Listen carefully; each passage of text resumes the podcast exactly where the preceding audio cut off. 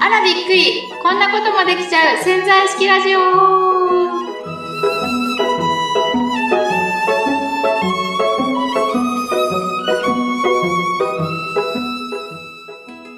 あのーセミナーコンテストがですね、来月あるんですけども、あの、まあ、東京の予選があるんですけれども、はいまあ、今、ちょうど出場者たちが一番こう、セミナー作りで悩んでいる時期なんですね。で、昨日もちょっとセッションとか、あのしまして、まあ、ししましてって言ってもみんなさんわかんないけど、まあ、僕セミナーコンテストにね、過去出て黒田さんのお仕て、事でダイニングコンサルタント以外のお仕事でやられてるんですよね。そうですね。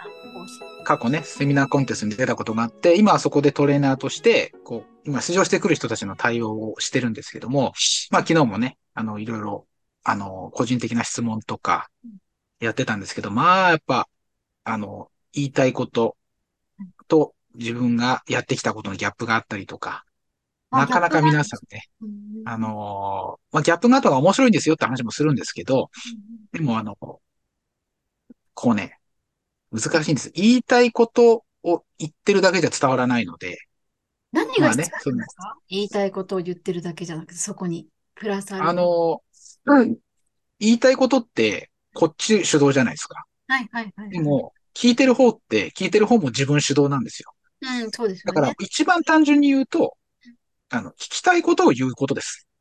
相手が聞きたいことを相手が聞きたいと思ってることを言えばうん、それは絶対聞いてもらえるん確かに。ですけど、どうしても来る人たちって、自分がこれを言いたい。こんなこと私知ってるんですってことを話したくて来るからうん、まず言いたいことのセミナーにどうしてもなっちゃうんですよね。それだとあ、あんまり響かないってことですか？聞いてる人に。響かないというか、聞いてもらえない。うんそう。響く響かないの前に、聞く耳を持ってもらえないので。まずは聞いてもらうにはどうしたらいいかっていうところを説明して、うん。そこから、あの、その人の話をちゃんと聞いてもらえる話に変換していくっていう作業を僕らトレーナーがね、していくんですけども。ね、なんかでも、あのーそのセミナーコンテスト僕富澤さんに出たらどうかなって思ってて、この潜在意識の話とかも、はいはいはいはい。ね、ちゃんとお話、ちゃんとお話ししてないみたいな言い方になっちゃったな。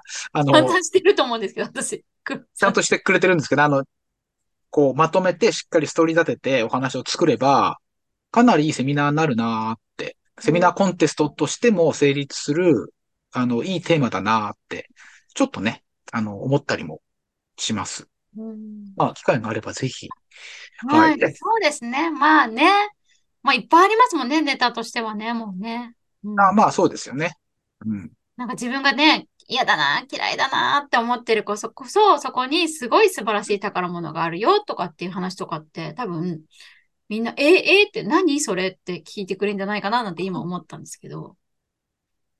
なるほどね。潜在意識ってそ、そっか。僕もね、セミナーコンテストに関わったのって、自分が嫌だなって思ったことに飛び込んだってね、前回のお話でしたと思うんですけど、まあ確かに、あそこ嫌だなと思ったらやるっていうやつですね。うん、前回の。そうそうそうそうそう。だからこそ、まあ、今があるというか、ね、あそこで飛び込んでなかったら多分今、多分富澤さんともこう話してないと思いますね。そうですね。ね。うん。私も黒羽さんとの第一印象最悪だったところを、いやでもちょっと待てよってやってなかったら黒羽さんとはこんな仲良くなってないですし、ポッドキャストもやってなかったのと同じですよね。うん。うん。そう、だからそこの今の潜在意識と、こう、まあ自分が行動したくないというか嫌だとか嫌いだと思ってることに対しての関係性うん。ってどんな風に考えればいいんですか？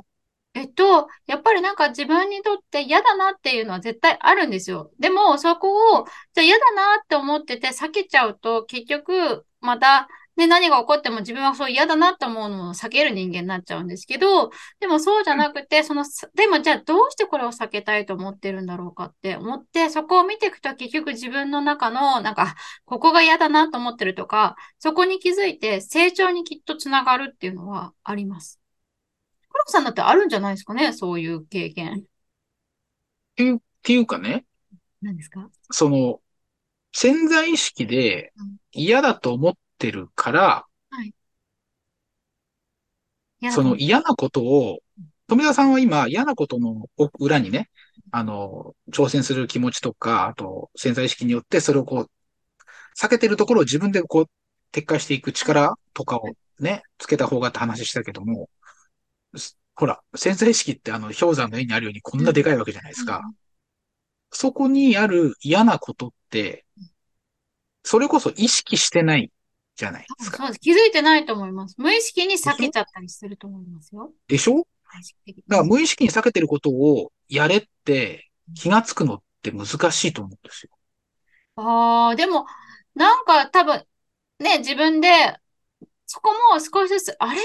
なん、なんか、なんかって多分こういう、このラジオ聞いていただいてると、そうかと思ってだんだん気づくようになると思うんですけど、やっぱそうですね。自分で何かしらで意識するっていうか、なんか毎回同じような嫌なこと起こるなとかっていうのってないですか？同じような出来事で、なんか同じような、なんでこんな嫌なこと起こるんだろうかみたいな。そこはもうヒントだったりするんですけど、毎回同じ。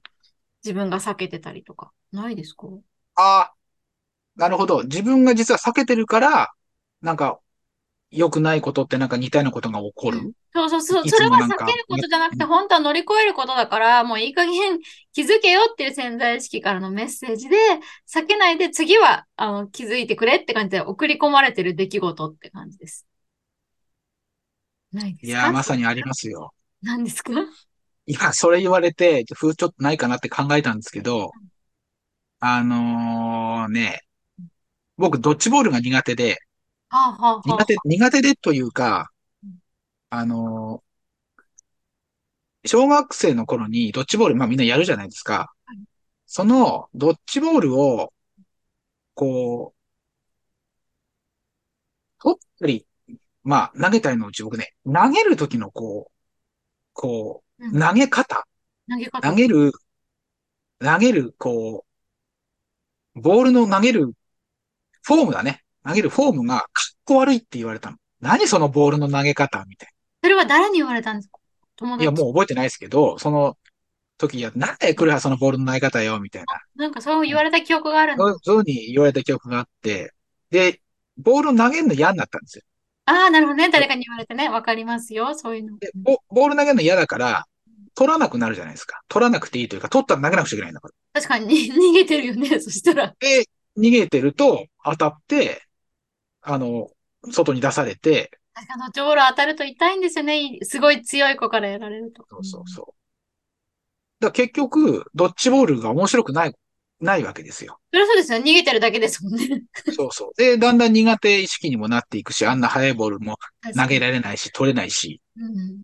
なってい、行って僕はドッジボールって嫌だったんです。今日や、ドッジボールやろうぜとか言われて、え っってなってたわけですよ。なるほどね。体育の時間とかも、ああ、やだな、今日ドッジボールだ、みたいな。そうそうそう。で、中学3年の球技大会がドッジボールだったんですね。なるほど。で、まあ、まあ多分まあ、あ、あんま覚えてないけど多分嫌だなってね、当時思ってたと思うんです。うんうんうんで、あのーまあ別にね、特別な試合とか、最後の決勝とかじゃなかったと思うんですけど、あの、あるね、ちあの、他のクラスとや、戦ってた時に、まあ、ぼ、僕がね、結構残っちゃったんですよ、その、逃げ、逃げ回ってるうちに。内内野で残っちゃったんですね。そう、残っちゃったんですよ。内、そ内野で。げてたから当たんないで。うん。そう。で、向こうのチームには、結構、がたいの多いね、あの、まあ、野球部の、あの、福島くんかな？もう名前まで覚えてるんだ。そう、福島くんがいて、福島くんの繰り出す球がめっちゃ怖いわけですよ。振りかぶって、そううわーって投げてくるから。だそう。いやーもうあんなの取れないしと思って、みんなそれに当てられて出てっちゃって、うちのね、チームにはもうあと2、3人しか残ってない状況ですよ。うんうんうん。だから敗戦濃厚というかね、向こうにはいっぱい残ってるし。そうですよね。で、その時にもう2、3人しかいないから何回かに1回狙われるわけですよ。そりゃそうでしょね。で、僕が避けたら、避けたボールは外野に行って、また外野の誰かに狙われるみたいなことがこう繰り返されて、ただただ逃げてる。まあ、他の二人も逃げてる。二人がね、二人僕の以外の人も逃げてる。で、外、僕のチームの外野には、こ僕のチームにもいた結構エース級の奴らがもう何人も当たって向こうにいるから、あっちにボールを渡せば、あの、多少ね、また、こう、戦況、戦況は変わるかなというか、まあ少しはこう、相手に当てて入ってくるかな入っっててね。当てれば。そうんこと思って、その福島くんのボールを、もう受けてみたんですおー、すごい。頑張りましたね。うんよ。でも取れない、でもいいやと思う。うん当たってもいいやと思ってうん、と、取ってみたんですよはい。で、どっちもというか胸でバーンって掴むじゃないですか。はい。で、来たボールを胸でバーンって掴んだんですよ。もう絶対痛いな。もう嫌だなと思ってからバーンって取ったら、気持ちよかったんですよ。おー、何これ？え、取れ、たの？取れた取れた。何これ？うん。ここの胸にボールがスピーンと収まる感触がめちゃめちゃ気持ちよくて。で、そのボールをね、ポーンって外野に出したら、やっぱエース級のやつが取って、向こうのチームの弱チームにね、当てて、入ってくるわけですよ。あ、そっか。で、僕も一回取ったから、面白くなって、うん。で、福島くんのボール取れるだけで結構ヒーローなんですね。確かにそうですよね。でも、一回取っちゃったからもう取れるんですよ。うん。もう怖いと思ってないですもんね、だってね。もう、もう気持ちいいと思ってるから。うん。で、まあ、ただね、もう時間的なものとかあって、確か多分その試合は負けたとは思うんですが、ドッジボールってなんじゃこれめっちゃ楽しいぞと。あ変わっちゃったんだ。意識が。あの時ボールのね、投げ方を、フォームを言われて嫌いだって言ってたけど、うん嫌いっていうか、僕は取る方はあんまり記憶になかった子供の頃ね、もう。でも投げ方が嫌だった。投げ方が嫌だって思ってただけで、取れないって思ってたわけじゃないんですもんね。だってね、意識として。思ってなかった。まあ、取れないと思い込んでたんですよね。思い込んでた。で、まあ、それひっくるめてドッジボールが嫌いだと思っていたわけですよ。そうそう潜在意識の。の中で、このスポーツは嫌だなって。そう、ドッジボールは俺にとって嫌いなスポーツだっていう前提ができてたわけですね。前提があって、だから自分で挑戦もしなかった。うん。ところが、その福島くんが招招いたというか、作ってくれた状況によって、彼のおかげでドッジボールに対する意識が全く変わって、そうです、180僕が中学個ですね僕は中学3年生の時にドッジボールに目覚めて、もうこれからだと思ったら、中学3年の球技大会以降、ドッジボールだって普通やらないっすよね。なので僕はドッジボールはもうなんかその目覚めた時にもう終わったという。まあちょっとオチが面白かったです。感じはありますけども、でもあれもね、嫌いなことを挑戦しようと思ってなかったのに、その球技大会っていう強制的にやらされることと、福島くんが作った状況で、ドッジボールが面白いことに気が気づかされて、全く違う意識に。じゃあ、福島くん意識が出てきたありがとうですね。福島くんのおかげでも。ありがとうですよ。ね、それまでは嫌だなと思ってた存在だった福島くんが、ね、ありがとうです。だって福島くんのおかげでヒーローになれたんですもんね、その時ね、どっちも。そうそうそうそう。まあヒーローっていうかね、まあヒーローまでいかないけど、すごいすごい、黒はすごいなって言われて、うんでしょうん。へえそっか。そういうことありましたよ、やっぱり。はいはいえーじゃあやっぱあるんですね。黒畑もね、避けないで、そうにちゃんと自分で乗り越えた経験って。ね。だから乗り越えたわけじゃないですよね、あれって。まあ乗り越えたっていう一種乗り越えたことになるじゃないですか、ドッジボールのことについては。まあ、簡単に言えば。うん。まあ、その瞬間的に、うん。なんかね、乗り越えたっていうよりもね、だから気がついた感じですよ。ああ、なるほどね。うん。なんか頑張って頑張ってなんか何か成し遂げたっていうよりも、うん瞬間的に意識って変わった。多分そういうふうに変わる方、時もあると思います。瞬間的に潜在意識が変わるってこと？うん。うん、そういうふうに変わることも起こりうると思いますよ。本当に自分で意識して変えることもあるだろうし、瞬間的に、あれ？なんか今までね、食わず嫌いとかあるじゃないですか。嫌いと思ってたけど、食べたら美味しかったみたいな。あるある。まあ、そう、あれもそうなの。あれも潜在意識的なもの。だってそれだってさ、嫌いだってなんだろうなって思い、見た目がちょっととか思ってて、勝手に食べなかっただけで、でもいや、食べてみたら、いや、美味しいじゃんとか、あれも多分そうだと思いますよ。違うわけじゃない。何かのきっかけで嫌だなと思ってただけでしょって、そのまま。まあね。多分一人だったら多分ずっと食べないものだけども、まあ、食事会があったりとか、例えばね、彼女とデートだったりしたら、嫌いって言うねで食べてみたら実は美味しかったとか、彼女と一緒だからね、美味しかったとか、あり得るそうじゃないですか。す勧められたからね、食べたとかね、彼女に。ね、え、これ嫌いなの？って思われるより食べちゃったら、あ、うまかったみたいなね。ありそう。あと他にまだあります？何か。うん。あ、だから、まあ、もう、まさに、なんかね、それは嫌だったっていうよりも、娘、僕だから、さっき言ったようにドッジボールも嫌いなぐらいだったから、運動会とか嫌いだったんですよ。ああ、なるほどね。うん嫌いだったんですね。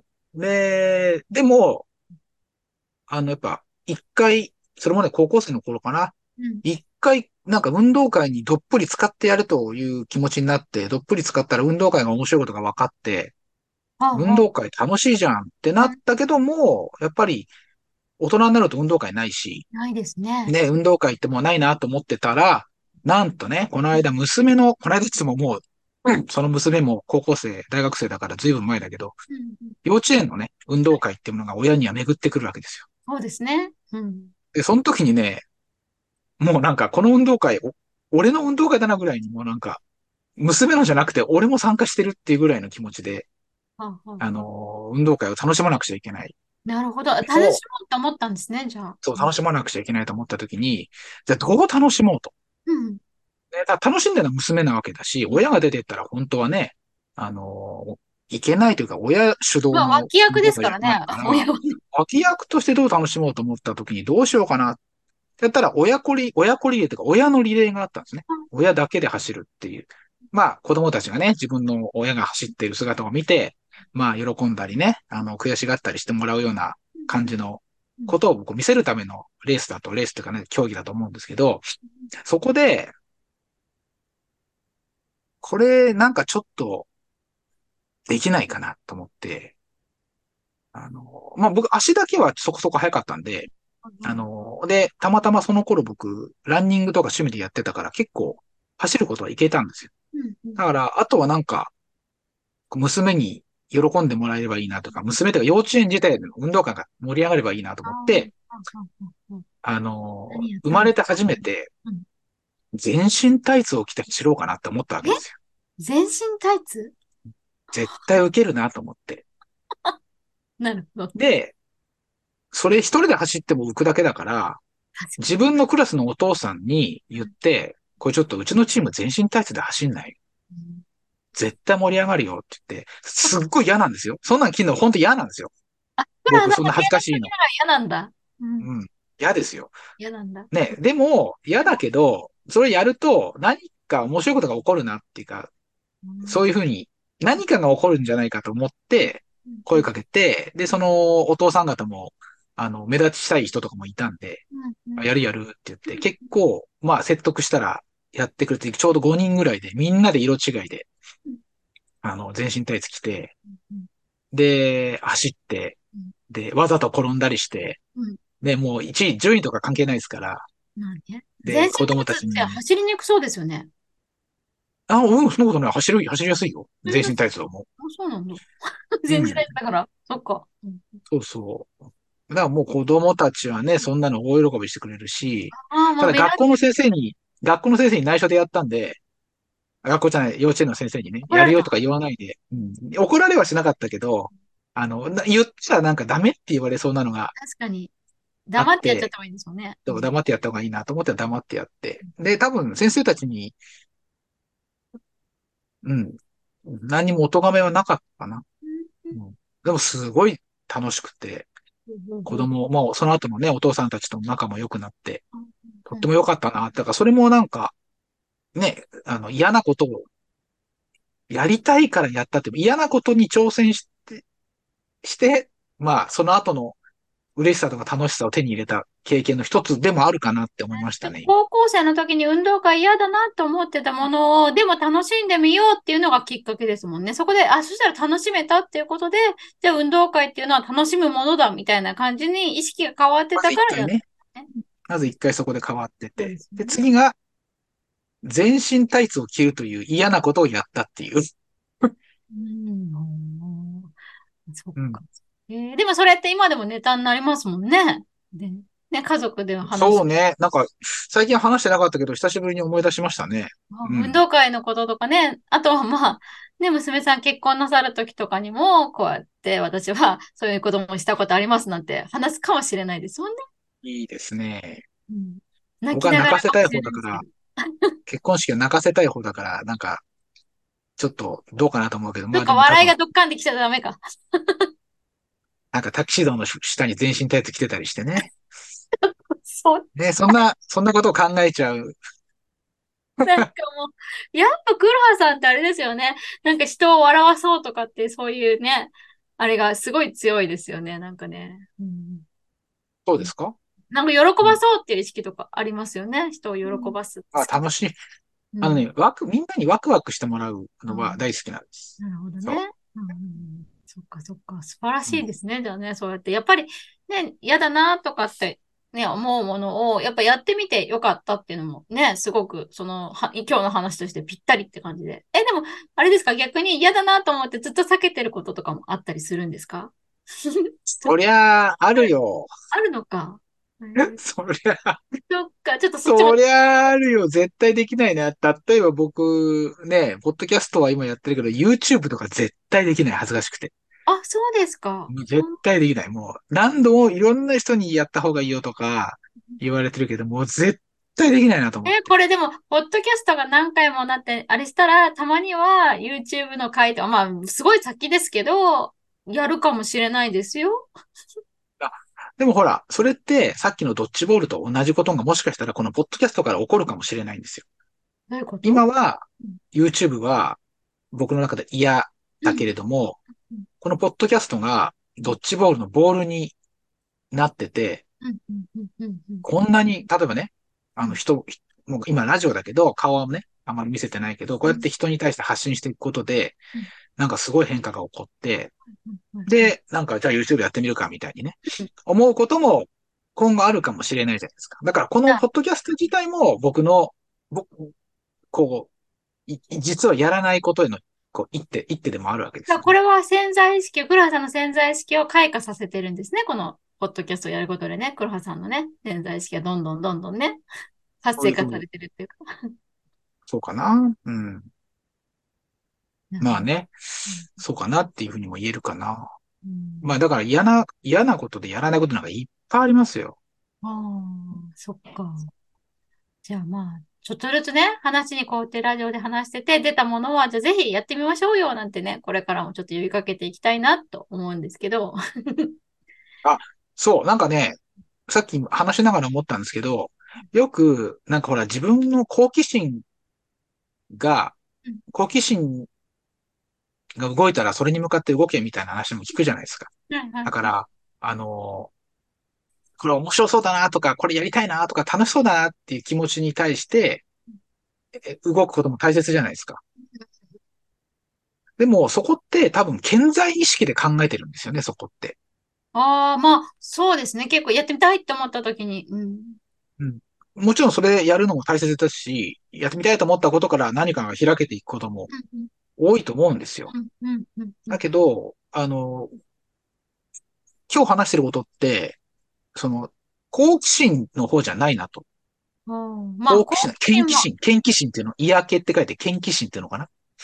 うんうんうんうんあ、去年は嫌だなと思うから、研奇心って名付けたんですか、うん、そう、研奇心。いや、その言葉あるかどうかわかんないですけど、その研奇心を、嫌だなと思うことですね。うん、こう、活用するっていうのって、潜在意識を利用することの一つかなって思いますね。そうですね。絶対自分が成長するところだと思います。苦手だって言って、もう止めちゃってるとこですから、そこは、ね、得意になったら、多分自分の才能とかも伸びるだろうし、ね、気づいてなかったものを自分の本当に潜在的に持ってる才能とか潜在的な能力とかが開花するってことはありだと思いますよ、そこから。そうですよね。うん、へえ、なんか今日いい話してませんか、僕？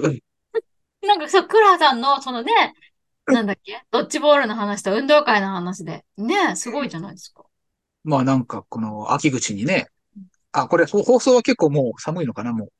まあ11月の半ばぐらいじゃないですかね。うん、ねまあ、運動会も一段なくついてる頃かもしれませんけども。ね。うん。あこの話もう、もう一月、もう一月早く聞いてれば全身タイツ来たのになんていうね。声も聞こえてきそうな話ですよね。そういう方いたらメールでぜひ、あの、お便り欲しいですね。そうですね。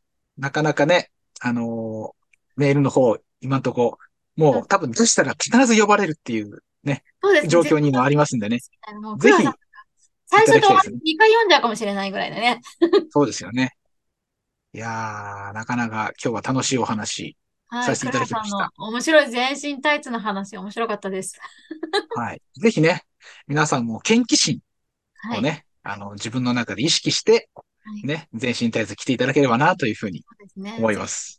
はい。はいもしね、そう、全身タイツの、あの、ね、本当ね、写真とか送っていただいて、まあ、写真ちょっと見えないか、ポポッドキャストだからね。いるのかな？うんま、まだあ、iPhone とかない時代だったので、ある、あ、うんちょっとえ写真あるんですか？黒田さん。た多分、いや、ね今はない、今はないですけど、どっか、どっか探せば昔のパソコンの中に入ってるかもしれないですね。なんかちょっと、ちょっと今日見たい気がしまし ちょっと何か探しておきます。た。はい。ちょっと、多分、はいぜひあれだったら。はい。今日はこんな感じでいかがでしょうか？ちょっと今日長めにお話ししてしまった感じですけれども。はい。ありがとうございました。はい。いね。じゃあ、また、あのー次の回楽しみにしていただいて。今日の言葉なくて。おっと、おっと忘れていましたね。富澤さんの今日、今日の学びの言葉、お願いいたします。はい。